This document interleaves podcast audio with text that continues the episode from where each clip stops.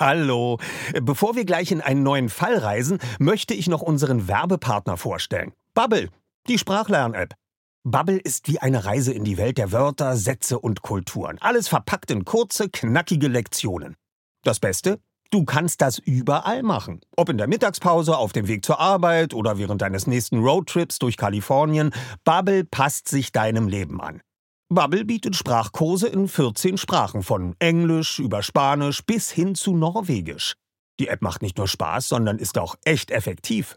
Du erhältst Zugang zu Sprachkursen, aber auch zu Lektionen, Podcasts, Spielen und mehr. Und weißt du, was das Beste daran ist? Bubble hat ein Team von über 200 Sprachexpertinnen und Experten, die sicherstellen, dass deine Lernerfahrung so realitätsnah wie möglich ist. Die Lektionen sind kurz und knackig, etwa 10 bis 15 Minuten und passen wirklich in jeden Terminkalender. Also, keine Ausreden mehr. Du kannst sogar KI-gestützte Spracherkennung und Erinnerungsfunktionen nutzen, um das Lernen genau nach deinen Bedürfnissen zu gestalten. Und natürlich haben wir auch einen Code für dich. Mit dem Code zahlst du Bubble für sechs Monate und erhältst zusätzlich weitere sechs Monate deines neuen Bubble-Abos geschenkt. Also, sechs Monate zahlen, ein ganzes Jahr lernen. Der Code ist die 3. Alles zusammengeschrieben. D-I-E-D-R-E-I. Einlösen kannst du den Code auf bubble.com slash audio. Dort bekommst du auch weitere Infos. Die packen wir dir auch in unsere Show Notes. Gültig ist der Code bis zum 29.02.2024. Also, wenn du dein nächstes Abenteuer mit einer neuen Sprache starten willst, probier Bubble aus. Und wir starten jetzt nach Rocky Beach. Passend dazu kannst du direkt eine Englischlektion starten. Viel Spaß! Die drei Detektive. Drei Fragezeichen. Wir übernehmen jeden Fall. Erster Detektiv Justus Zweiter Detektiv Recherche Archiv Bob Andrews. Das bin ich. Das stimmt. Sind meine geschätzten Hörer und Miträtsler auch schon soweit? Die drei Fragezeichen Hörbuchreihe. Eine Auswahl aus den Klassikern der Buchreihe. Ungekürzt eingelesen von Family and Friends. Das sind Sprecherinnen und Schauspielerinnen, die immer, oft, schon lange nicht mehr oder gerade eben bei Hörspielproduktionen der drei Fragezeichen dabei waren und oder mit der Serie anderweitig verbunden sind. Die Reihe orientiert sich nicht an der Chronologie der Buchklassiker, sondern folgt dem Prinzip Lieblingsstory. Jetzt im Interview Anna Thalbach, die uns erzählt, wie Geister für sie sein müssen und warum es für ihre Hörbuchinterpretation der Fall Die drei Fragezeichen und die Geisterinsel sein musste. Anna Thalbach, eins, eins, die erste. Tag. Also, mein Name ist Anna Thalbach. Ich komme aus Berlin. Ähm, bin hier auch geboren und ich bin hier im ehemaligen Tonstudio von West Bam was jetzt den Meistern von der Lauscher Lounge gehört, die mich herzlich dazu eingeladen haben, ein Buch äh, von den drei Fragezeichen vorzulesen für die neue Super Sonder Super Edition. Welche Beziehung hast du zu den drei Fragezeichen? Also ich glaube, ich bin hier, weil ich schon mal eine Folge aufgenommen habe. Und das war, glaube ich, wenn ich mich richtig erinnere, Folge 150 auf Schallplatte. Also da durfte ich auch noch zu denen nach Hamburg fahren, zu den Oldschool-Europa-Leuten, die das alles noch hier auf Band schneiden und so, ne? Richtig Oldschool alles und ja. Ich fand es irgendwie Ehrensache. Ich finde auch, wenn man selber jetzt nicht ein totaler Nerd ist von den drei Fragezeichen, hat drei Fragezeichen in Deutschland doch einen gewissen Kultstatus erreicht, kann sich sicherlich auf eine Stufe mit den Winnetou-Filmen stellen, kann sich, ähm, was gibt's denn da noch? Drei Fragezeichen, wenn du Edgar Wallace-Filme. Also es gibt so ein paar deutsche, deutsches Kulturgut und ich würde die drei Fragezeichen da unterstellen unter dieses Dach. Hast du als Kind selbst drei Fragezeichen Hörspiele gehört? Ich habe als Kind äh, Hörspiele gehört, nicht die drei Fragezeichen. Ich hab, mochte lieber die Europa, also trotzdem Europakassetten, aber ich mochte lieber die Gruseledition. Erstens, weil die so geile Cover hatten, immer so neonpink, neongrün, neongelb. Hoppala. Ähm, und weil die halt gruselig waren. Konga, der Riesenfrosch zum Beispiel. Und Dracula versus Frankenstein, sowas. Also ich mochte lieber, wenn es wirklich Geister und Monster gibt. Wie nimmst du die drei Fragezeichen wahr? Also für mich waren die halt immer ein bisschen artig, so, ne? Das waren immer so artige Jungs. Und ich fand halt, wie viele Frauen, die Bad Boys, natürlich immer noch ein bisschen krasser. Also ich verbinde eigentlich die ganzen Jungs, die das immer gehört haben, die diese Kassetten gesammelt haben. Also bei uns im Internat haben die die Kassetten ja dann, wie, viele andere auch eben irgendwann auswendig gekonnt.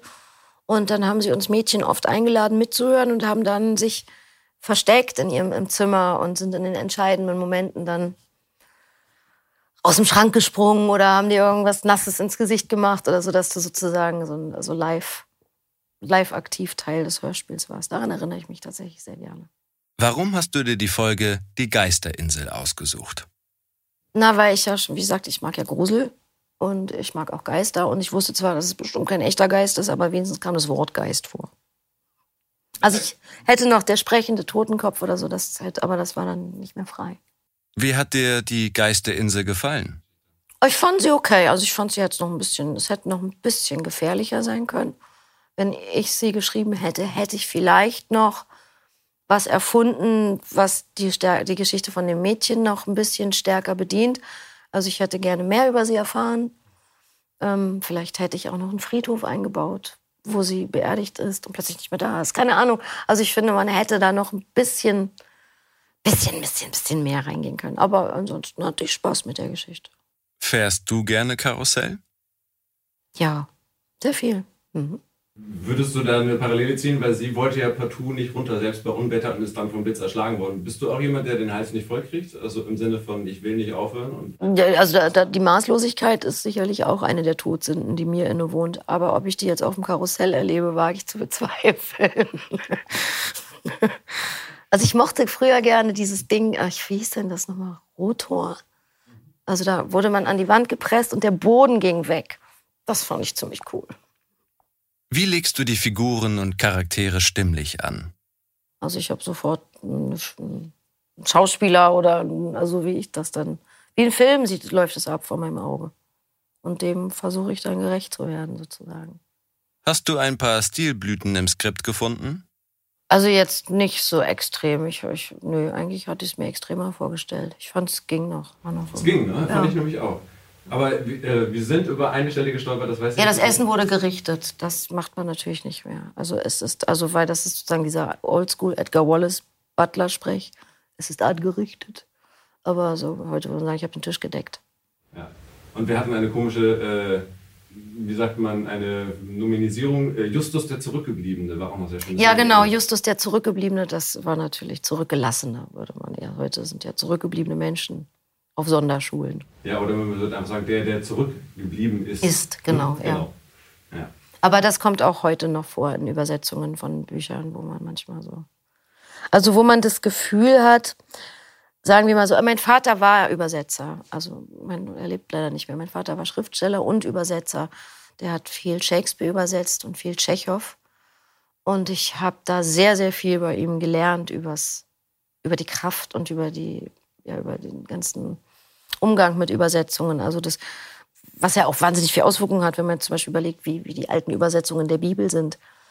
Das hat eigentlich teilweise gar nichts mit dem zu tun, was da wirklich drin steht und so. Also man kann mit einer Übersetzung einfach viel kaputt machen und man merkt bei heutigen Übersetzungen an, dass die teilweise mit Google übersetzen.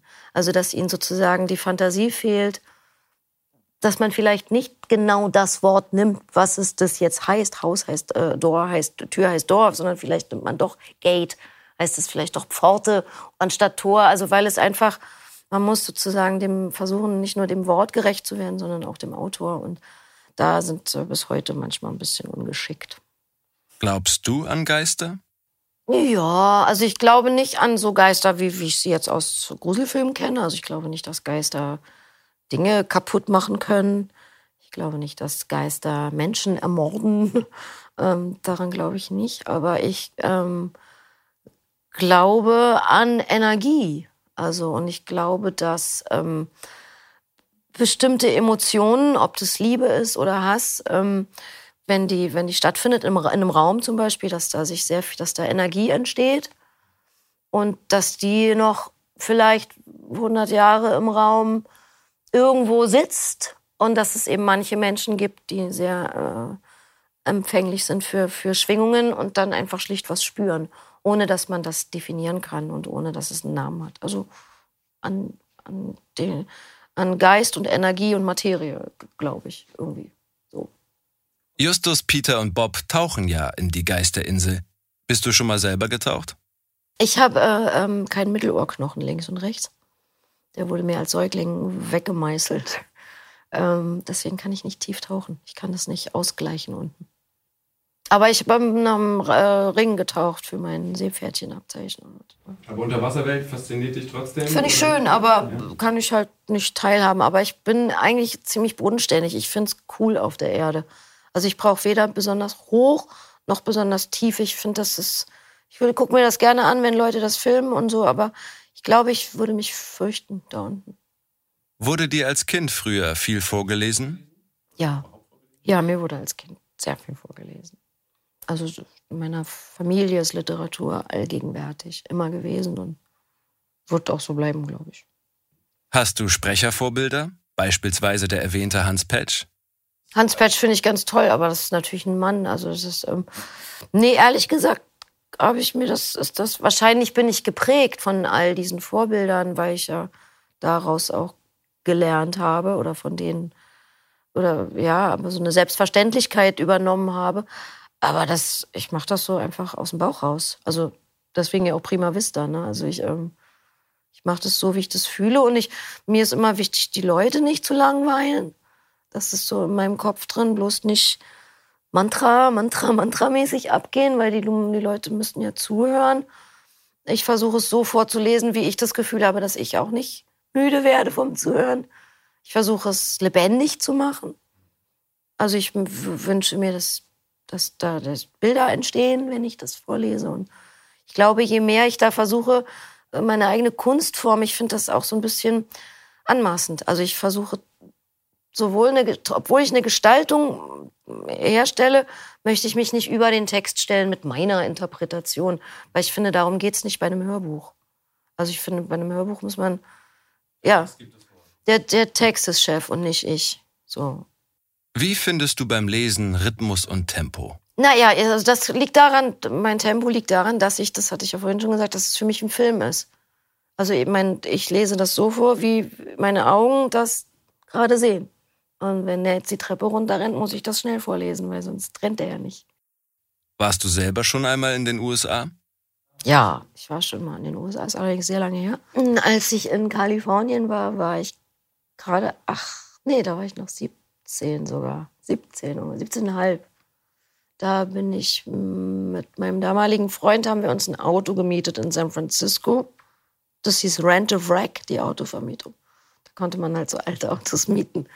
Und dann sind wir da von, von San Francisco so ein bisschen Route 66 gefahren. Wir hatten halt nicht viel Zeit, aber wir sind dann noch durch Kalifornien gefahren, Death Valley und endeten irgendwann in Las Vegas. Ja. Hat die Reise deine Sicht auf die USA verändert? Mmh, ehrlich gesagt nicht wirklich. Also ich meine, ich, es hat sich eigentlich mir noch mehr erschlossen, warum die halt nicht raus müssen aus ihrem weil die in, auf ihrem, in ihrem Land so alles haben, so alles, dass sie eigentlich, dass die Notwendigkeit für die ja nicht besteht, sich mit anderen Kulturen wirklich auseinanderzusetzen. Man versteht zumindest, woher das kommt, dass die das nicht machen. Ähm, ansonsten fährt man da wahnsinnig viele Strecken irgendwie. Ne? Also die Natur ist halt schön, wobei ich aber sagen muss, die Natur ist überall für mich. In Anführungsstrichen schön. Also ob ich jetzt in Indien bin oder in Amerika oder in äh, Moskau. Na, Moskau ist jetzt nicht Natur, aber Sibirien oder so. Also für mich ist einfach Natur schön. Ähm, nee, hat mein Bild nicht verändert. Also das war schon immer sehr kritisch und es wird auch weiter so bleiben. Vielen Dank, Anna, für das Interview und deine Hörbuchinterpretation. Sehr gerne. Fein. Ich wollte doch meine Beatles-Socken noch zeigen. Die, die vier guten. Bei Frau Körting und uns ist es ja so, wir siezen sie heute noch und sie duzt uns immer noch. Oh, lieber, wie schön, hattet ihr eine schöne Anreise? Ja, danke, Frau Körting. Ähm, wollen wir denn gleich anfangen? Ja, komm, Justus, setz dich mal schon hin. Und schon quält sie in die Rollennamen und dann den ganzen Tag redet sie einen nur noch mit Rollennamen an. Um dann so einen Bösewicht zu sprechen, spreche ich bestimmt immer wie Semmelrogge dann. Ja, so ein bisschen eklig, ja. So, wo sein, man dann ja. gleich rauskriegt, dass der nicht der Sympath ist. Habe ich dann noch entwickelt diesen Akzent, den er hat und das äh, macht große Freude, ist großer Erfolg. Ich könnte sofort einen Seufzer-Workshop mit euch hier machen. Äh, glücklicher Seufzer, hinsetzender Seufzer, ärgerlicher Seufzer, ja, verliebter Seufzer, weil da können wir den ganzen Tag, ähm, die klingen alle anders. Die ganze Folge vom Hörspielplatz könnt ihr jetzt überall hören, wo es Podcasts gibt. Hallo. Bevor wir gleich in einen neuen Fall reisen, möchte ich noch unseren Werbepartner vorstellen. Bubble, die Sprachlern-App. Bubble ist wie eine Reise in die Welt der Wörter, Sätze und Kulturen. Alles verpackt in kurze, knackige Lektionen. Das Beste? Du kannst das überall machen. Ob in der Mittagspause, auf dem Weg zur Arbeit oder während deines nächsten Roadtrips durch Kalifornien. Bubble passt sich deinem Leben an. Bubble bietet Sprachkurse in 14 Sprachen, von Englisch über Spanisch bis hin zu Norwegisch. Die App macht nicht nur Spaß, sondern ist auch echt effektiv. Du erhältst Zugang zu Sprachkursen, aber auch zu Lektionen, Podcasts, Spielen und mehr. Und weißt du, was das Beste daran ist? Bubble hat ein Team von über 200 Sprachexpertinnen und Experten, die sicherstellen, dass deine Lernerfahrung so realitätsnah wie möglich ist. Die Lektionen sind kurz und knackig, etwa 10 bis 15 Minuten und passen wirklich in jeden Terminkalender. Also, keine Ausreden mehr. Du kannst sogar KI-gestützte Spracherkennung und Erinnerungsfunktionen nutzen, um das Lernen genau nach deinen Bedürfnissen zu gestalten. Und natürlich haben wir auch einen Code für dich. Mit dem Code zahlst du Bubble für sechs Monate und erhältst zusätzlich weitere sechs Monate deines neuen Bubble-Abos geschenkt. Also, sechs Monate zahlen, ein ganzes Jahr lernen. Der Code ist die 3. Alles zusammengeschrieben. D-I-E-D-R-E-I. Einlösen kannst du den Code auf bubble.com slash audio. Dort bekommst du auch weitere Infos. Die packen wir dir auch in unsere Shownotes. Gültig ist der Code bis zum 29.02.2024. Also, wenn du dein nächstes Abenteuer mit einer neuen Sprache starten willst, probier Bubble aus. Und wir starten jetzt nach Rocky Beach.